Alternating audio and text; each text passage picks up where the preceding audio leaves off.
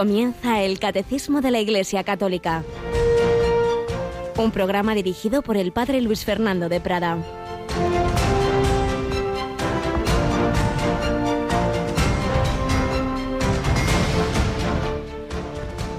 ¿Cómo es que estáis aquí el día entero sin trabajar? Nadie nos ha contratado. Id también vosotros a mi viña.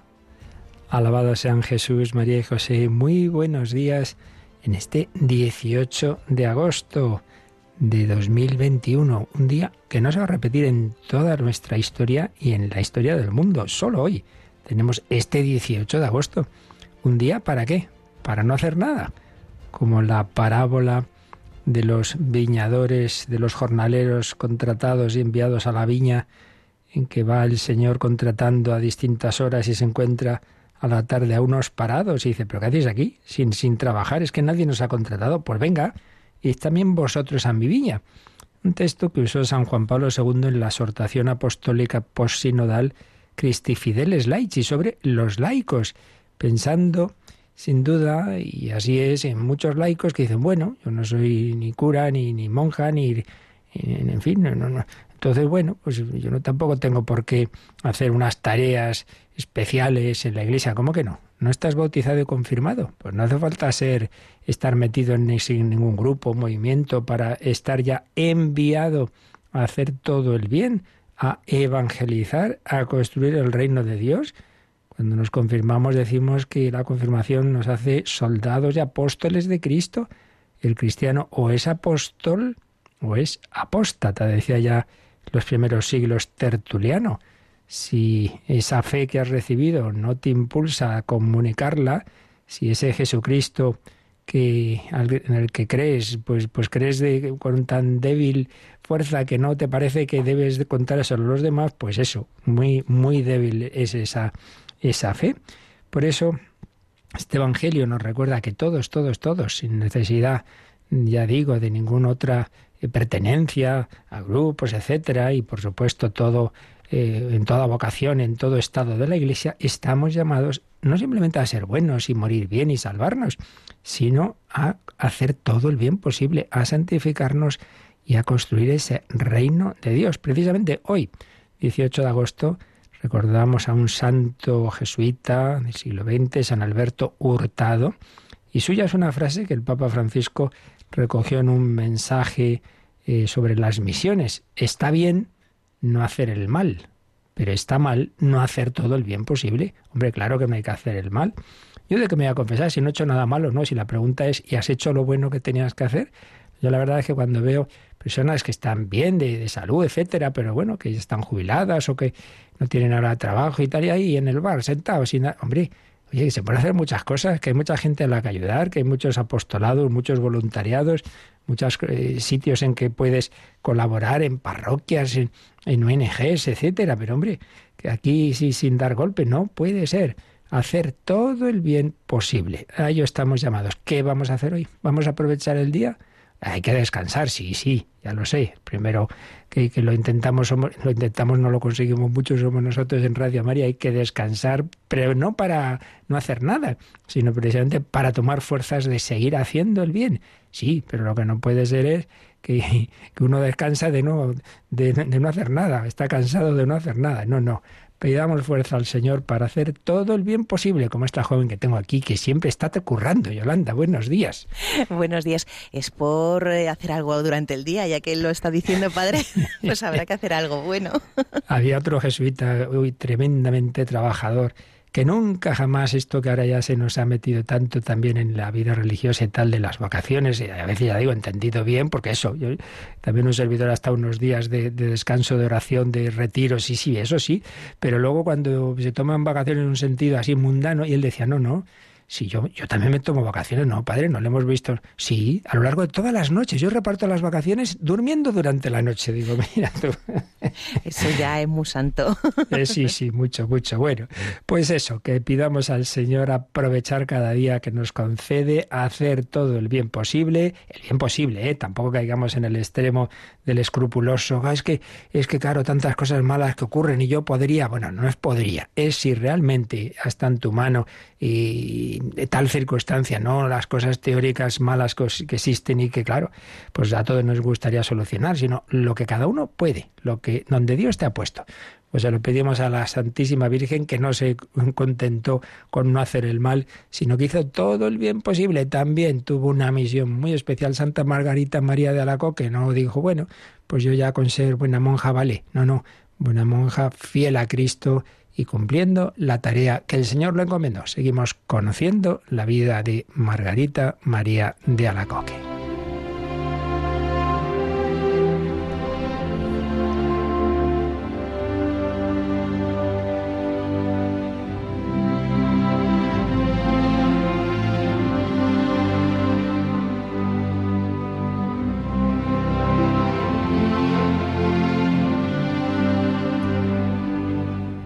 Margarita, María de la Coque, autobiografía. Seguimos recogiendo, no todo, pero retazos principales de lo que escribió sobre su vida en obediencia a quien así se lo pidió. Ya la tenemos, recordemos, ya en su comunidad de salesas de Perelemonial. El Señor le da unos dones extraordinarios las superioras le dicen que no, que no, que eso, que la vida de Salesa tiene que ser ordinaria. Y ella que va a hacer la pobre, si el Señor se los da, se queja al Señor, Señor, no me des esto. Y dice, bueno, tú tranquila, tú obedece, tú obedece, que yo quiero siempre la obediencia, pero yo ya te daré lo que tengo que darte. Y me pidió, dice, me pidió Jesús después de la Santa Comunión, que le reiterase el sacrificio de mi libertad y de todo mi ser, lo cual hice con toda mi alma diciéndole, con tal, mi soberano Maestro, de que no hagas aparecer nunca en mi vida nada extraordinario, a no ser lo que pueda causarme mayor humillación y desprecio delante de las criaturas y destruirme en su estimación, pues ay de mí, siento, Dios mío, mi debilidad, temo traicionarte y que tus dones no estén seguros en mí. Y Jesús le respondió, Nada temas, hija mía, lo arreglaré todo, porque yo mismo seré el custodio y te haré impotente para resistirme, para resistirme. Sí, el alma humilde es consciente de que, de que puede fallarle al Señor, de que puede desperdiciar las gracias que Él nos da. Por eso hay que pedir esa gracia al Señor. No como San Pedro cuando decía, uy, aunque todos te nieguen, yo no. Pues el primero, precisamente por soberbia. No, pidamos la gracia de ser fieles a la gracia. También se le mostró en una ocasión el Señor, le mostró una cruz cuyo final no podía ver y toda ella, la cruz, estaba cubierta de flores. ¿Qué significaba eso? Le dijo Jesús, He ahí el lecho de mis castas esposas, donde te haré gustar las delicias de mi amor puro. Poco a poco caerán esas flores y sólo te quedarán las espinas, ocultas a causa de tu debilidad las cuales te harán sentir tan vivamente susponzadas que tendrás necesidad de toda la fuerza de mi amor para soportar el sufrimiento. Pues sí, en la vida hay espinas y rosas, y si uno pretende solo las rosas sin espinas, o uno piensa que todos son espinas, no. El Señor, en su providencia, nos va dando la gracia para que lo que sean momentos de dificultad, cuando se llevan por amor, pues no es una cosa oprimente, no es algo que uno no pueda llevar. Puede siempre hay momentos especialmente duros, como en la, hubo en la vida de Jesús, en Gesemaní, en la cruz, pero ordinariamente el Señor pues, pues ya lo sabe muy bien, nuestra poca capacidad, y nos va dando en proporción a las fuerzas que Él mismo nos da, nos va dando esas cruces que no son por fastidiar, claro, sino porque es así. nuestra situación actual, en nuestra psicología y en nuestra, nuestras heridas por los pecados, pues es necesaria la purificación de una manera o de otra que en esta vida es dolorosa, en esta vida y en el purgatorio también.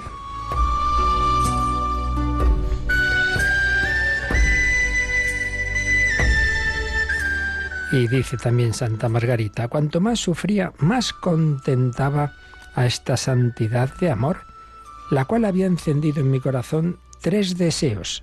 A ver, ese deseo de santidad que el Señor había puesto en su corazón implicaba a su vez tres deseos. Sufrir, amarle al Señor y morir para unirme con Él. Pues no está mal cuando uno contempla a Cristo en su pasión. Pues claro, yo aquí pasándolo bien y Jesús sufriendo. Pues no, es normal ese deseo de los santos de sufrir. No es sufrir por sufrir, no es masoquismo, sino por compartir. Es como, como un matrimonio que en un régimen de persecución al cristianismo uno fuera detenido y el otro ahí en la playa. Dice, hombre, no, está sufriendo mi marido, mi mujer, yo quiero estar con él. Como en esa película La vida es bella, cuando detienen al marido judío y ella se sube al tren porque quiere ir también al campo con su marido y con su hijo. Sufrir, amarle y morir para unirme con él. Y terminamos recordando una situación curiosa, estas cosas que a veces pasan, pero que Dios saca bien de todo.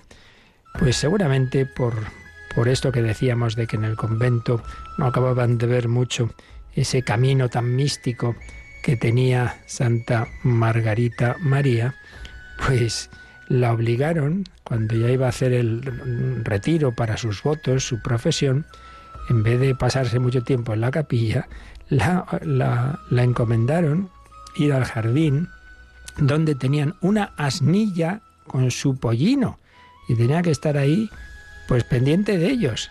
Y dice que eso ejercitaba no poco mi paciencia, porque no se me permitía atar a esa asnilla y se quería que la retuviese en un pequeño rincón, por temor de que causara daño.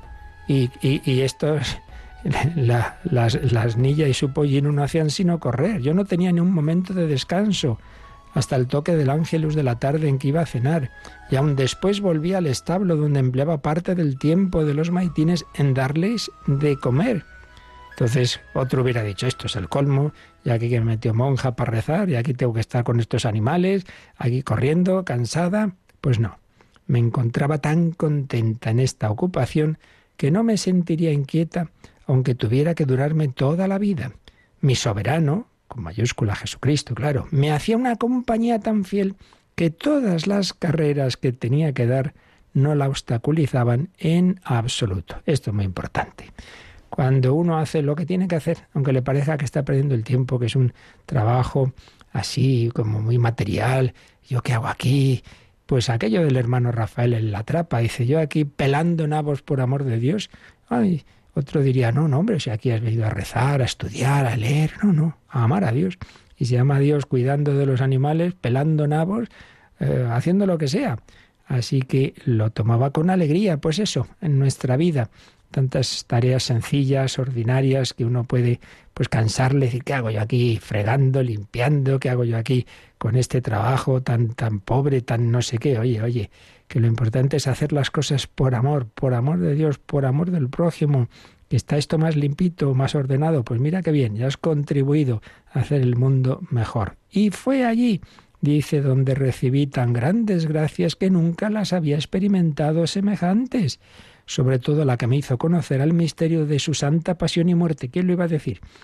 Gracias de oración, no en un retiro muy, muy devoto en la capilla, sino cuidando de los burros. Mira tú, me inflamó tanto en el amor a la cruz que no puedo vivir un instante sin sufrir, pero sufrir en silencio, sin consuelo, alivio ni compasión, y morir con el soberano de mi alma, abrumado bajo la cruz de toda clase de oprobios, dolores, humillaciones, olvidos y desprecios. Claro, leemos estas cosas y dice, ay madre, Dios mío, sí, pero no lo olvidemos, cuando todo esto es movido por amor, lo que externamente nos podría parecer muy duro y que yo me da algo como... No, no, el Señor lo hace suave.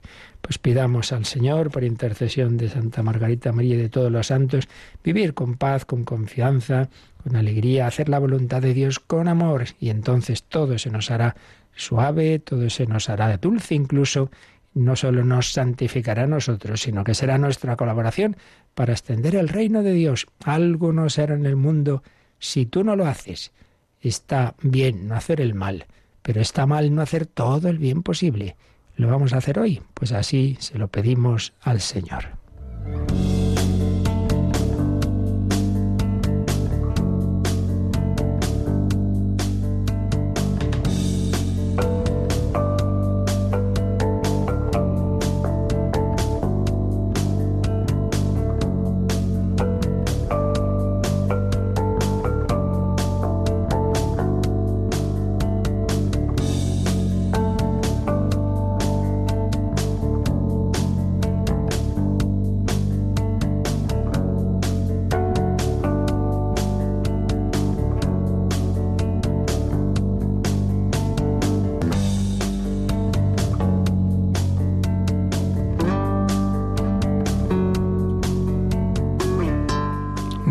Pues ahí se santificaba Margarita María, fuera en la capilla o fuera en el establo, en el jardín, haciendo en todo momento la voluntad de Dios, pero obviamente también pasaba muchas horas en la capilla y le ayudaban, pues claro está, los medios principales por los que el Señor se nos comunica, que son los sacramentos. Estamos hablando de la liturgia, pero y ahora no de lo esencial de la liturgia que son los sacramentos, sino de todos aquellos elementos materiales de los que Dios también se sirve. Eh, habíamos hablado de la música y estamos hablando de las imágenes, las imágenes sagradas. Hemos eh, visto en torno a los números 1159 y 1160 el fundamento de que eh, sea importante y sea conveniente y necesaria una imagen y es que Dios se hizo carne en Jesucristo. La encarnación es el fundamento, es lo que ha cambiado la economía de las imágenes que antes podría ser peligroso porque podía llevar al pueblo de Israel a la idolatría, a separarse del único Dios, pero una vez llegada la plenitud de los tiempos, sabiendo que hay un único Dios, pero sabiendo que ese Dios es Padre, Hijo y Espíritu Santo, y que el Hijo se ha hecho carne, pues entonces nos ayuda, claro que sí, la imagen, no por sí misma, sino en cuanto representa a Cristo. Y no solo a Cristo, sino también a la Virgen y los santos, que es lo que estábamos viendo ayer en el número que vamos a, retomar, Yolanda, el 1161. Todos los signos de la celebración litúrgica hacen referencia a Cristo también las imágenes sagradas de la Santísima Madre de Dios y de los santos significan, en efecto, a Cristo que es glorificado en ellos. Manifiestan la nube de testigos que continúan participando en la salvación del mundo y a los que estamos unidos, sobre todo en la celebración sacramental. A través de sus iconos es el hombre a imagen de Dios, finalmente transfigurado a su semejanza, quien se revela a nuestra fe e incluso los ángeles, recapitulados también en Cristo. Y como ayer veíamos, estos números citan mm, un par de ocasiones al menos textos del segundo concilio de Nicea, y aquí también ven un texto que vamos a leer. Siguiendo la enseñanza divinamente inspirada de nuestros santos padres y la tradición de la Iglesia católica, pues reconocemos ser del Espíritu Santo que habita en ella, definimos con toda exactitud y cuidado que la imagen de la preciosa y vivificante cruz, así como también las venerables y santas imágenes, tanto las pintadas como las de mosaico u otra materia conveniente, se expongan en las santas iglesias de Dios, en los vasos sagrados y ornamentos, en las paredes y en cuadros, en las casas y en los caminos, tanto las imágenes de nuestro Señor Dios y Salvador Jesucristo como las de Nuestra Señora Inmaculada, la Santa Madre de Dios, de los santos ángeles y de todos los santos y justos. Ya veis que puede parecer una cosa muy sencillita, muy pequeña, pero es que estos detalles son muy importantes. Una supuesta espiritualidad muy elevada, muy elevada, y nada de imágenes. Esto se ha dado siempre en la historia, ¿eh? Gente así como muy intelectual, muy elitista y que desprecia al pueblo, que va a las procesiones, que, quiere tocar las imágenes, que da besos aquí y allá. Ah, estas, estas devociones populares. Ese desprecio no es, no es de buen espíritu ni mucho menos. Es verdad que, una persona humilde, sencilla, pues a lo mejor se puede apegar demasiado a la imagen, pero más peligroso, mucho más peligroso es la soberbia del que se cree que eso, que él está por encima de todas esas cosas y que él no necesita imágenes. Y ojo, que nuestra gran doctora mística, Santa Teresa de Jesús, algo leyó en esa línea y de que la humanidad de Cristo es al principio de la vida cristiana, cuando tenemos que ir a través de Jesús, pero que luego hay que ir ya directamente a la Trinidad. Y estuvo un poco tentada de eso, hasta que luego se dio cuenta de qué gran error que sus mayores gracias místicas eran precisamente a través de la humanidad de nuestro Señor, contemplando las escenas de su vida, de su pasión, de una manera muy particular. No, no, no, no, no hay otro camino un camino supuestamente espiritual al margen de Cristo. Y ese Hijo de Dios que se ha hecho hombre, pues también hoy nos ayuda a través de, sus imágenes. Por eso este concilio y toda la tradición de la Iglesia lo ha recomendado, que se expongan en las iglesias, en los ornamentos, en las paredes, en los cuadros, en las casas, en los caminos. Y así tenemos la civilización cristiana que hoy tanto se quiere destruir pues tantas cruces, los cruceros, por ejemplo, ¿verdad? En tantos campos, en tantos caminos, eh, tantas o imágenes de la Virgen en las esquinas, en nombres en, de, de, tantos lugares. Todo se va como impregnando de esa encarnación del Hijo de Dios de, y de su Santa Madre, la Virgen María, y de los ángeles y de los santos. Sí, el Señor tiene ese camino de de mediaciones, evidentemente, todo ello para llegar al Padre por el Hijo en el Espíritu Santo. Pero Dios se ha hecho hombre, Dios es más humano que el hombre y se nos ha comunicado así. Y muchas veces nosotros, pretendiendo ser muy espirituales, nos deshumanizamos. Falsa mística, falsa mística abstracta, la que prescinda de nuestro Señor Jesucristo.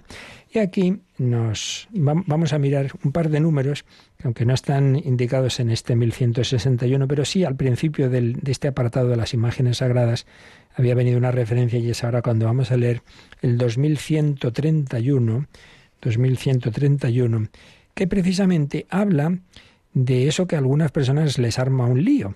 Y es cuando dicen, oiga, pero si estaba prohibido hacer imágenes en el Antiguo Testamento, y sí, claro, en el Antiguo Testamento. Entonces, si nos vamos a la parte de la moral de, del catecismo, como sabéis es la tercera parte del catecismo, es, es la moral y tiene pues el comentario de los mandamientos. Entonces si nos vamos al primer mandamiento, hay un apartado que dice, no te harás escultura alguna. En el 1129, pues eh, recuerda ese mandamiento de la prohibición de las representaciones de Dios por mano del hombre. Pero el 2130 dice que ya, incluso como recordábamos el otro día, ya en el Antiguo Testamento Dios permitió la institución de imágenes que conducirían simbólicamente a la salvación por el Verbo encarnado. Nos recuerda dos. Un ejemplo ya lo pusimos. El arca de la alianza y los querubines, pero también la serpiente de bronce. Esa serpiente que Dios le mandó hacer a Moisés cuando iban por el desierto y empezaron a murmurar y entonces empezaron a morir por las picaduras de serpientes venenosas y Dios le dice a Moisés, haz un estandarte con una serpiente de bronce, el que la mire quedará curado. Y Jesús dirá que eso era como una profecía de mirarle a él en la cruz, el estandarte de la cruz, mirar a Cristo. Cuando yo fuera elevado sobre la tierra, atraeré a todos hacia mí. Sí, sí, mirar a Cristo, mirar a esa humanidad eso estaba anticipado en esa serpiente, en esa, en esa mirada, una serpiente, es al revés.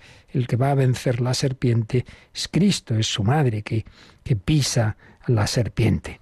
Y el 2131 es el que vamos a leer a continuación, Yolanda.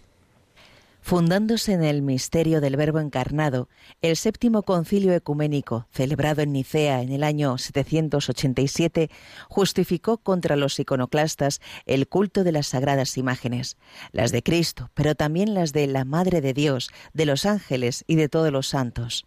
El Hijo de Dios, al encarnarse, inauguró una nueva economía de las imágenes. Como veis aquí, lo que hace este número simplemente es recordarnos lo que acabamos de ver, ese texto de este séptimo concilio ecuménico, que fue el segundo concilio de Nicea. Pero el número siguiente lo explica, lo desarrolla un poquito más, el 2132. El culto cristiano de las imágenes no es contrario al primer mandamiento que proscribe los ídolos. En efecto, el honor dado a una imagen se remonta al modelo original. El que venera una imagen venera al que en ella está representado. El honor tributado a las imágenes sagradas es una veneración respetuosa, no una adoración que solo corresponde a Dios. Y esto lo fundamenta con una cita de, del mayor y, de los doctores de la Iglesia, que es Santo Tomás de Aquino. A ver qué nos dice. El culto de la religión no se dirige a las imágenes en sí, en sí, mismas como realidades, sino que las mira bajo su aspecto propio de imágenes que nos conducen a Dios encarnado. Ahora bien, el movimiento que se dirige a la imagen en cuanto tal no se detiene en ella, sino que tiende a la realidad de la que ella es imagen. Así pues, bueno, más o menos estamos diciendo lo mismo de distintas formas, pero aquí está explicado en este 2132 que no hay contradicción entre aquel antiguo mandamiento antes de la revelación de, Cristo, antes de la encarnación, de que no se hicieran imágenes, porque en aquel momento lo que había que inculcar al pueblo de Dios es que hay un solo Dios que es trascendente, que no es una realidad de este mundo, que no hay que adorar al, sol, ni, ni, a no sé qué animal, ni a no sé qué cosa, sino al Dios vivo y verdadero que, que es espíritu, pero ese Dios se fue revelando y llega el momento en que se encarna. Entonces, adorar a Jesucristo, al hombre Cristo Jesús, es adorar a esa persona divina que tiene dos naturalezas, divina y humana. Pero el siguiente paso es que una vez que ya se ha hecho carne, pues nosotros somos seres que tenemos, no somos espíritus puros, no somos ángeles, y necesitamos también que las cosas nos entren por los sentidos. Y todo lo que es auténticamente humano es asumido por la gracia de Dios, y es auténticamente humano que uno tenga una foto de sus padres, de su mujer, de sus hijos, de personas a las que quiere, pues es normal. Entonces, si ve esa foto o le da un beso, ya se entiende que no se le da el papel o a la pantalla hoy día del, del móvil, ya se entiende, sino a la persona representa a la persona. Bueno, pues eso, que lo vemos enseguida lógico y natural en el orden humano, pasa en el orden cristiano, en el orden sobrenatural. Nos viene muy bien ese crucifijo, esa imagen de Jesús, esa imagen de la Virgen María, de los santos, etcétera. Entonces, si yo venero esa imagen, no venero a la imagen como tal, a esa materia, sino en tanto en cuanto representa una persona. Esto es de sentido común. Por lo tanto, no hay que hacerse líos con eso. Nos lo ha dicho Santo Tomás. Ese honor, por tanto, tributado a las imágenes es una veneración respetuosa, no es una adoración. Yo no adoro al becerro de oro, no, hombre, no. Y luego, por supuesto, distinguiendo el distinto tipo de culto. A Dios, el culto de la tría. Solo a Dios lo adoramos como tal. Y luego a, a, las personas en las que se refleja Dios es un culto de veneración en lo que precisamente tienen de reflejo de Dios. Y en ese sentido sobresale por encima de todas las demás criaturas la Santísima Virgen María, claro, porque es madre de Dios es madre de Dios. Decía Santo Tomás que, que como que está ya en ese orden hipostático, este, tiene, decía, una dignidad en cierto modo infinita, no en ella misma, claro, sino en tanto en cuanto, pues, pues ni más ni menos, ni más ni menos que es la madre de Dios. Así pues, eh, como nos ha dicho Santo Tomás, el movimiento que se dirige a la imagen no termina en la imagen, sino que tiende a la realidad de la que ella es imagen. Entonces, si yo venero una imagen de Cristo, pues mi movimiento termina en Dios y por tanto un culto de adoración de latría, al Dios vivo y verdadero. Y si me dirijo a una imagen de la Virgen María es un culto de hiperdulía, de una veneración muy especial. Y si es de, los ángeles, de los santos, de dulía, una veneración pues ya mm, de, de un orden más, de un orden inferior al de la Virgen María y por supuesto de un orden muy distinto a la, al, culto de la tría. Pero lo que ahora nos interesa, en definitiva, dejado, dejando todo esto claro, es que las imágenes son algo bueno y que mm, la Iglesia siempre las ha defendido y que cuando hubo ese movimiento, que ya decíamos que también tenía un componente político, mm, de ir contra las imágenes, los iconoclastas, dijo, no, no, no, no, esto es un error muy grave, muy grave y que hace mucho daño al pueblo de Dios, porque si se quitan, esto claro, lo que hace el laicismo hoy día, ¿no? Que no haya manifestaciones públicas de ningún tipo de, de la fe, todo que quede en el interior. Sí, pues todo lo que queda en el interior y no se manifiesta en la cultura al final se, desaparece. mm, normalmente, pues claro, el hombre es un ser social y las cosas tienen que plasmarse en la sociedad y el, el producto de la acción humana que es la cultura. Y la cultura tiene el arte. Entonces, si las cosas no, no se plasman en, música, en escultura, en pintura, pues claro, al final acaban desapareciendo. Por eso el, laicismo pues intenta quitar imágenes, intenta quitar nombres, intenta quitar toda, todo lo que nos lleva, nos lleva al Señor. Pues nosotros tenemos que hacer lo contrario. Así que a llevar en las imágenes de, sin obsesionarnos evidentemente, pero no caer en estas trampas. Pues vamos a pedírselo al Señor que realmente nosotros a través de, las imágenes pues vivamos centrados en Él, que es lo realmente importante, pero que no despreciemos nunca esos caminos en que el mismo Señor ha querido adaptarse a ellos. Si se ha hecho hombre, si ha subido a una cruz, pues es para que a través de lo humano lleguemos a lo divino. descubramos siempre ahí la presencia, la presencia del Señor.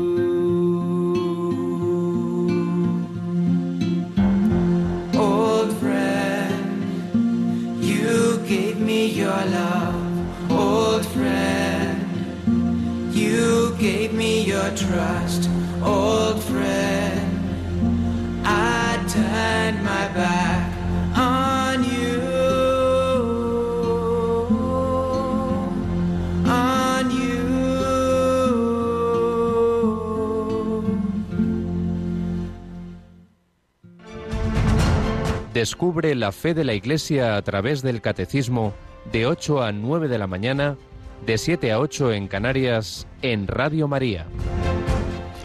La fe de la Iglesia, la fe que se plasma en el arte, porque el ser humano plasma todo lo, que lleva en, en su espíritu, en esas obras de arte que también son reflejo de Dios. Y vamos a ampliar, como hemos estado haciendo estos días, eh, estas ideas, pues con esa obrita del, entonces cardenal Joseph Ratzinger, El espíritu de la liturgia, tiene un capítulo sobre las imágenes. Ayer veíamos cómo eh, el, rechazo de las imágenes tiene mucho que ver también con un, agnosticismo de decir, bueno, es que de Dios realmente no sabemos nada. Entonces toda palabra sobre Dios y mucho más toda imagen sobre Dios es algo falso, porque a saber cómo es Dios es no creer que Dios se ha revelado y que una cosa es que nunca vamos a, captar al Dios infinito por completo, evidentemente que no, y otra cosa es que no podemos saber nada de Él, si Dios mismo ha hablado. Por eso esa idea apofática, no se puede decir nada de Dios, pues es contraria a la revelación. Dios ha hablado, Dios se ha manifestado, Dios ha asumido un lenguaje y una humanidad y un cuerpo. Y por tanto, claro que podemos decir palabras siempre serán incompletas, pero una cosa es incompleta y otra cosa es falsa. Palabras e imágenes. Dios es radicalmente trascendente, sí, pero se nos ha manifestado. El Dios trascendente es a la vez el Dios inmanente, es el Dios con nosotros. Emmanuel es lo suficientemente poderoso para poder manifestarse. Y supuesto esto, pues hace una pequeña, hacía José en un pequeño resumen de las etapas del arte cristiano en este tema de las imágenes. Vamos a intentar resumir a su vez el resumen. Ayer habíamos hablado de cómo hay un paso decisivo en las primeras imágenes cristianas, primeros iconos al principio eran simbólicos, sin pretender una representación de Cristo, sino lo que significa, pues la imagen del pastor, la imagen del filósofo, etcétera, y cuando aparecen, pues ese rostro de Cristo, ese sudario, esa imagen de, la, de la Verónica, pues como una idea de que el icono casi es como como una presencia, una presencia de, de, Cristo. Entonces, bueno, ese equilibrio de no hacer del, del, icono un sacramento, porque no, no es lo mismo ni mucho menos que la Eucaristía, pero por otro lado, una veneración, lo que estamos diciendo, ¿no? de cómo ayuda a acercarnos al misterio de Dios, esa su representación. Esto sobre todo, esa teología del icono se da en el mundo oriental. Y entre tanto, en el mundo occidental, bueno, pues es parecido en el fondo, pero sobre todo se veía en las imágenes su función pedagógica, es decir, no tanto como que yo en, la veneración de esta imagen, como que entro en oración, sino más bien que es una manera de, de, dar la catequesis. Tú viendo esta imagen, viendo esta escena representada del Evangelio, pues bueno, estás conociendo más a Jesús, es como oír el Evangelio, el ver estas imágenes, el ver estos cuadros, etcétera. La función didáctico-pedagógica de la imagen. Y bueno, tenemos ese precioso arte románico. No hay diferencias sustanciales entonces entre Oriente y Occidente. Eh, en cambio, cuando mm, se va entrando en el, en, el estilo gótico, ahí sí que se va dando un pequeño cambio. Y es que si antes, ante todo, la imagen de Cristo era el Cristo glorioso, el Cristo, el Pantocrátor, ¿no? El Cristo Rey, que ha vencido y que está resucitado y que vendrá de nuevo a juzgar a vivos y muertos, esa, esa segunda venida de Jesús, ese Pantocrátor, Luego, en cambio, se van a representar más escenas de la vida de Jesús y particularmente de su pasión. La imagen que va a predominar es la del crucificado, en su dolorosísima pasión y muerte. Ya no es tanto la resurrección la que se hace visible, sino el acontecimiento histórico de la pasión. Entonces se destaca más lo histórico, lo narrativo, cómo sufrió Jesús. Y aquí hay un tema de fondo muy interesante que no podemos desarrollar ni, ni mucho menos, que es también el cambio de la filosofía, que hasta entonces era fundamentalmente de trasfondo platónico, y pasa, a través de, Santo Tomás sobre todo, al trasfondo aristotélico. Estos dos grandes filósofos griegos, Platón, todos nos suena un poquito, ¿verdad? El mito de la caverna. Platón, ante todo, es un hombre como muy de lo espiritual, muy de lo espiritual. Entonces, lo material le parece, bueno, pues una cosa que refleja, sí, refleja las ideas, pero lo importante es lo espiritual, ¿no? Eh, entonces esto suena bien, suena así coherente con el cristianismo, pero ya hemos dicho antes, ¿no? Que, a veces ahí está el engaño, ¿no? Que hay un espiritualismo que, no es el, que Dios nuestro Señor ha, querido, porque, porque Él ha creado la materia, la materia es buena, no hay que despreciarla.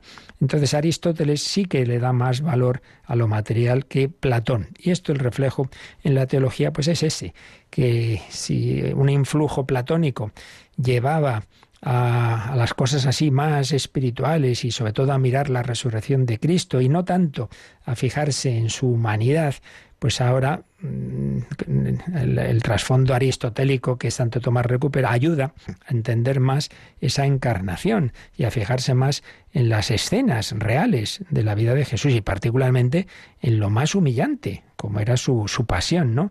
No, no, pues no, no, no, es algo despreciable, todo lo contrario, ahí se manifiesta el, el auténtico amor. Y entonces, bueno, se van a desarrollar todas estas imágenes de, la pasión del Señor. No hay que eh, tampoco ver demasiadas diferencias, ¿eh? son, son matices, porque también antes estaba el crucificado. Pero es verdad que la representación del, Cristo sufriente, que ha cargado con nuestros dolores, que, cuyas llagas nos han curado, pues es lo que más se va a ir destacando, ¿no? En ese estilo gótico, cada vez más esa vuelta a lo humano, a la realidad histórica de Cristo. Pero sin olvidar que ese Cristo ahora está resucitado, claro está. A veces se junta en una imagen, ¿no? Que es el resucitado, pero que lleva las llagas. Como bien sabemos, y se manifestó Jesús resucitado con sus llagas, incluso diciéndole a Santo Tomás, trae aquí tu dedo, trae aquí tu mano. Y por tanto, ese desarrollo, esa unión de, la gloria y la cruz, de lo histórico y de la mirada al futuro, de la venida de Cristo, donde sí que va a haber un cambio ya más significativo de estilo y que va a afectar, pues no siempre positivamente, a la iconografía cristiana es en el Renacimiento, porque allí se va a destacar al hombre, al hombre. Todo eso está muy bien, pero el hombre muchas veces como dándole un papel central, cada vez desvinculándolo más de Dios, más de Dios. Entonces, eso, claro, va a llevar a unas representaciones mm, de, Cristo que, que, que, uno dice, bueno, sin ir más lejos, ¿no? El, Jesús, el juez de, la capilla Sistina, la verdad es que uno lo ve y bueno, le da la impresión de un, de un, de un dios romano, la verdad. a mí no me da mucha devoción, tengo que decir, ese, ese Cristo de, de la capilla Sistina. Y es que, pues es la, lo que se extiende en el nacimiento es representar al hombre en toda su grandeza, en toda su, su autonomía. Y bueno, pues sí, Cristo, por supuesto, el modelo de hombre, pero no aparece tan claro, tan claro ese, ese amor de Dios encarnado en él. Luego tenemos el barroco, el barroco con, con muchas formas de, realización y que tuvo mucho que ver con la reforma católica y mm, posterior al concilio de Trento. Ahí se va a insistir en ese carácter didáctico, pedagógico de, del arte. Y concretamente tenemos los retablos, esos grandes retablos que te encuentras en que hay pues un montón de, escenas representadas, misterios de la vida de Cristo, del Santo Rosario. Decía Joseph Racing, el retablo es como una ventana a través de la cual el mundo divino se acerca a nosotros. Se descorre el velo de la temporalidad y podemos echar un vistazo al interior del mundo divino. Es un arte que quiere introducirnos en la liturgia celestial. Nos transmite una fortísima tonalidad de alegría. Es la victoria de Cristo, la victoria de Cristo en, los, en la Virgen y en los santos.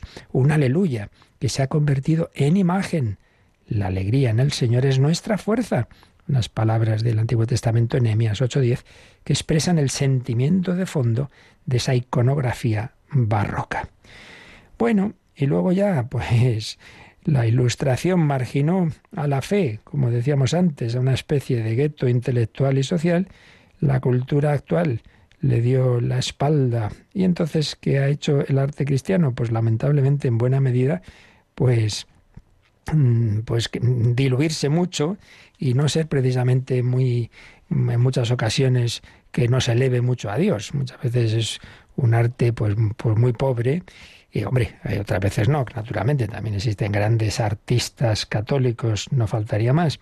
Pero, pero es verdad que afecta toda esta, la crisis del nihilismo de nuestro mundo, lleva un tipo de, de arte eh, de, personas que piensan que bueno que realmente no existe la, belleza como tal y que lo único que tiene que hacer el artista es expresar lo que él lleva dentro. Bueno pues me parece muy bien sus sentimientos no pero pero a mí me interesa algo que me lleve a la belleza con mayúscula que es la belleza de Dios. Y eso como no se da mucho pues también por desgracia ha afectado al arte cristiano. Pero bueno esto lo seguiremos viendo porque vamos a dejarlo aquí porque seguimos teniendo pendientes algunas consultas. Así que seguiremos, de momento nos quedamos pues, con esta idea central, que, que Dios nuestro Señor eh, se nos quiere comunicar a nosotros que somos seres corporales, no con meras ideas abstractas, sino por ese camino de la encarnación, y ese camino de la encarnación incluye esas manifestaciones artísticas a través de lo que nos entra por los sentidos y ahí entran las imágenes. No veneramos a la imagen en cuanto tal, sino en cuanto representa a Dios, a Jesucristo, a la Virgen, a los santos, con los matices propios del culto debido a cada uno de ellos y que, eh, por otro lado, el arte cristiano tiene esas dos dimensiones, podemos decir una, como que viendo, nos lleva al misterio de Dios, que, ahora está vivo y Cristo resucitado y vivo, pero a la vez como que es una manera de catequesis eh, y pedagógica de contemplar las escenas de su vida. Y entonces, pues sobre todo en los primeros siglos más bien se destacaba ese Pantocrátor, ese Cristo glorioso resucitado, luego las escenas de la vida terrestre de Jesús, particularmente de la pasión, eh, a veces más los aspectos de victoria, a veces más los aspectos de sufrimiento, pero siempre, en definitiva, es el mismo Cristo. Cristo que me ha amado desde toda la eternidad, que se hizo hombre por mí, que sufrió, que murió por mí, que está glorioso y resucitado y que volverá al fin de los tiempos. Todo esto, representado de una forma o de otra, en distintos estilos, pues es un alimento para nuestra oración, para nuestra fe. Pues así se lo pedimos al Señor que a través de todos los medios que Él nos pone, crezcamos en el conocimiento y amor de Él para colaborar también a extender su reino. Pues tenemos un momento más de reflexión y de responder a vuestras consultas.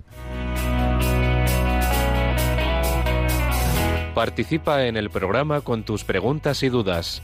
Llama al 91005 9419.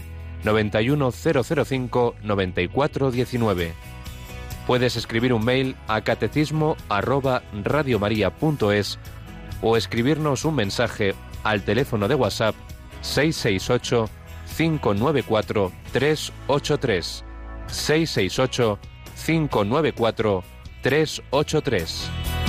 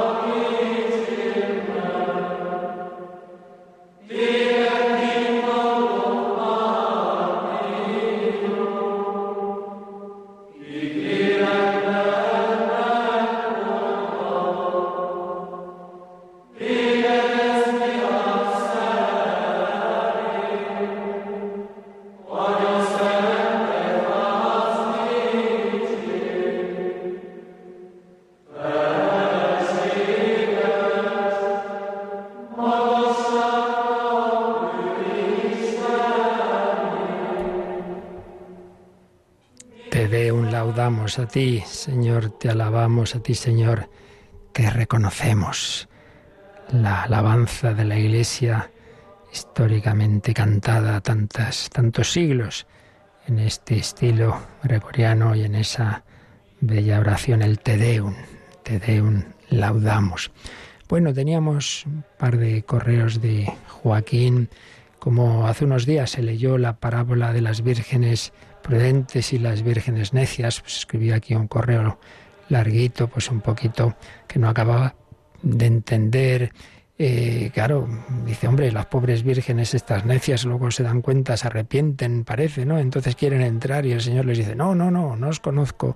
Y dice, hombre, pues ¿qué pasa? Que se ha acabado ya la, la misericordia de Dios, no, no, no lo entiendo yo esto, ¿no? En cambio, cuando el hijo pródigo vuelve, eh, el, señor, el padre lo, le dice que sí, y, en cambio parece que las vírgenes prudentes son como el hermano mayor de la parábola, ¿no? Que era ahí muy, muy cumplidor todas las normas. Entonces termina diciendo, definitivamente me quedo con la parábola del hijo pródigo. Eh, en realidad es la parábola del Padre Misericordioso. Bueno, vamos a ver, aquí hay muchas cuestiones que, que no son fáciles ciertamente de responder en unos minutos. Pero vamos a ver, en primer lugar, eh, tenemos, o sea, lo que hemos dicho antes, Dios se nos revela y, nos dice lo que realmente nos, nos, hace falta. La revelación no es nunca para saciar nuestra curiosidad, sino para cómo tenemos que actuar. Eso es lo primero que hay que tener siempre presente. Entonces no se trata de cavilar mucho, sino bueno, sacar las conclusiones prácticas de lo que Dios nos ha enseñado. Segundo lugar, Dios, nuestro Señor, nos ha ido hablando a lo largo de la historia de la salvación y lo que nos ha dicho pues ha culminado en Jesucristo y a su vez es, la vida y la enseñanza de Cristo nos llega, como hemos explicado muchas veces, por dos cauces fundamentales, ¿no? La Sagrada Escritura y la tradición de la Iglesia. No se pueden separar. La Escritura se interpreta en la tradición y siempre con la asistencia del Espíritu Santo que ilumina especialmente al magisterio de la Iglesia, como Jesús mismo prometió. Que vosotros que vosotros enseñáis, el que vosotros escucha, a mí me escucha. Bueno, supuesto todo eso, no podemos eh, decir yo me quedo con esto sí y esto no. O sea, esto tal como lo escribe nuestro querido comunicante, me quedo con esta por hablar. Hombre, hay que quedarse con todo. No puedo yo escoger. Entonces es lo de siempre. No, digo que piense esto nuestro consultante, pero que a veces pasa esto, ¿no? Escogemos. Esto como el supermercado, esto sí, esto no. Pues no, hombre, no. Hay que coger todo lo que Dios nos ha, dicho. Entonces todo el Nuevo Testamento, todo, toda la Biblia, toda la toda. No, esto que me gusta sí y esto no. Otra cosa es que a nuestra mente limitada le cuesta muchas veces entender cómo se junta una cosa con otra. Y claro, aquí el tema de fondo es el que ya hemos explicado en otras ocasiones y muy largamente, cuando hablamos de la escatología. Claro, y aquí remito una vez más, no, no puedo explicar en dos minutos lo que hemos explicado en muchas horas cuando estuvimos hablando del más allá. Claro, porque estas parábolas de esta parábola de, de, las vírgenes necias y prudentes, claro, lo que nos dice es que Dios nuestro Señor a todos nos invita a una boda, a casarnos con Él. El sentido de la vida, ya lo hemos dicho muchas veces, para lo que Dios nos ha creado ángeles y hombres es para invitarnos a unirnos con Él, pero a unirnos por amor. Y el amor es libre, no se puede obligar. A los ángeles les dio esa posibilidad de vivir desde Él y, y, no sabemos cuántos dijeron que sí y cuántos dijeron que no. Los que dijeron que no ya se quedaron el, ángel toma una decisión y se queda fija en ella. Y esos son los que se convirtieron en demonios. En cambio, el hombre tiene un tiempo de vida, pues para puede rectificar la primera decisión. Pero un tiempo de vida que se acaba. Antes o después, bueno, decides, ¿quieres estar conmigo o no? Entonces, eh, la parábola, las, no solo esta, sino bastantes otras parábolas de Jesús, eh, juntan las dos cosas, que las dos ideas. No podemos quedarnos solo con una. A saber, que el Señor no nos va a obligar a estar con Él, que nos ha hecho libres, que nos va a dejar la libertad y que con esa libertad, lamentablemente, podemos decir que no a estar con Él y que Él no nos va a obligar. El cielo no es un campo de concentración. Entonces, si uno, en el tiempo de su vida, hasta el último instante, si no ha dicho que sí a esa, a esa llamada del Señor, pues se va a quedar sin Dios. Entonces, esto es lo que ya digo, no puedo ahora explicarlo a fondo, es lo que estuvimos viendo a propósito, claro, del infierno. Entonces invito, si quiere profundizar en esto, a, lo que, a volver a escuchar, ahí lo tenemos en el podcast, todo lo que hablamos de ese tema, ¿no? Entonces, eh, hay parábolas, y no digamos la del juicio final, ¿no?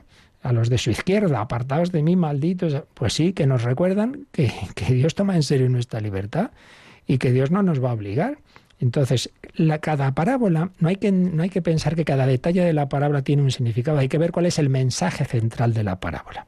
Esto, aquí entraríamos ya en ver cada caso, ¿no? En cada parábola. Entonces, en la del hijo pródigo, el mensaje es ese. Y si uno en esta vida recapacita y, y, vuelve, por supuesto, hasta el último instante de la vida, Dios nuestro Señor está deseando, no faltaría más, eh, que, que, acogernos. Pero la vida se acaba.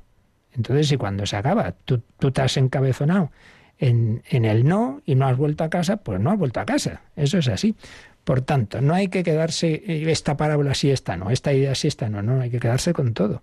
Y aquí hay que quedarse con estas dos ideas que a nuestra cabeza le cuesta juntar, pero que las dos son verdaderas. Que el Señor tiene una infinita misericordia y que por tanto nadie piense yo ya después de lo que he hecho no tengo solución. No, no, de eso nada.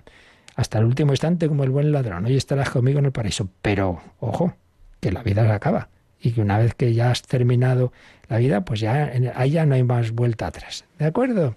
Así que eso es lo que debemos tener en cuenta y no seleccionar esto sí y esto no, sino quedarnos con toda la, la revelación.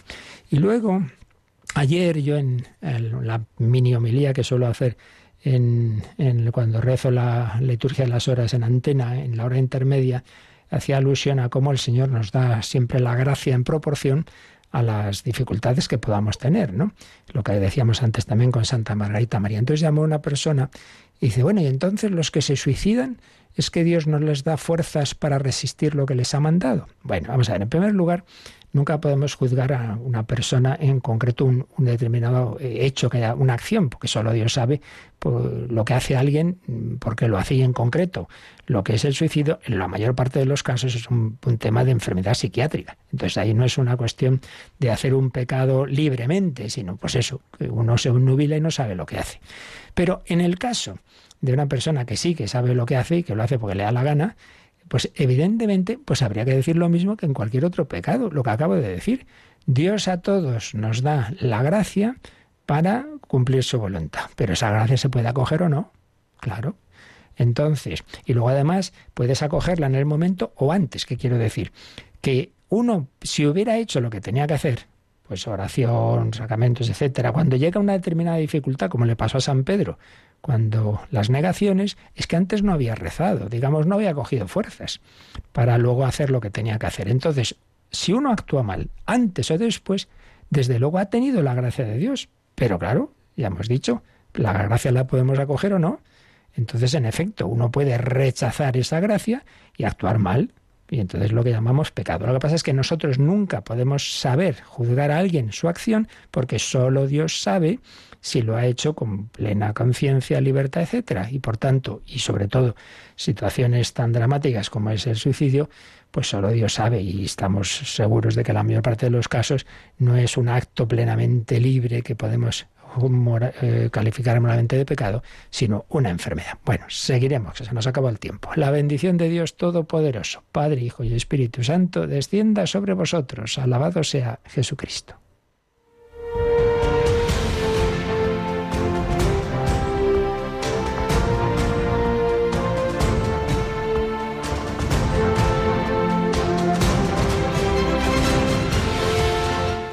Han escuchado en Radio María el Catecismo de la Iglesia Católica. Un programa dirigido por el Padre Luis Fernando de Prada.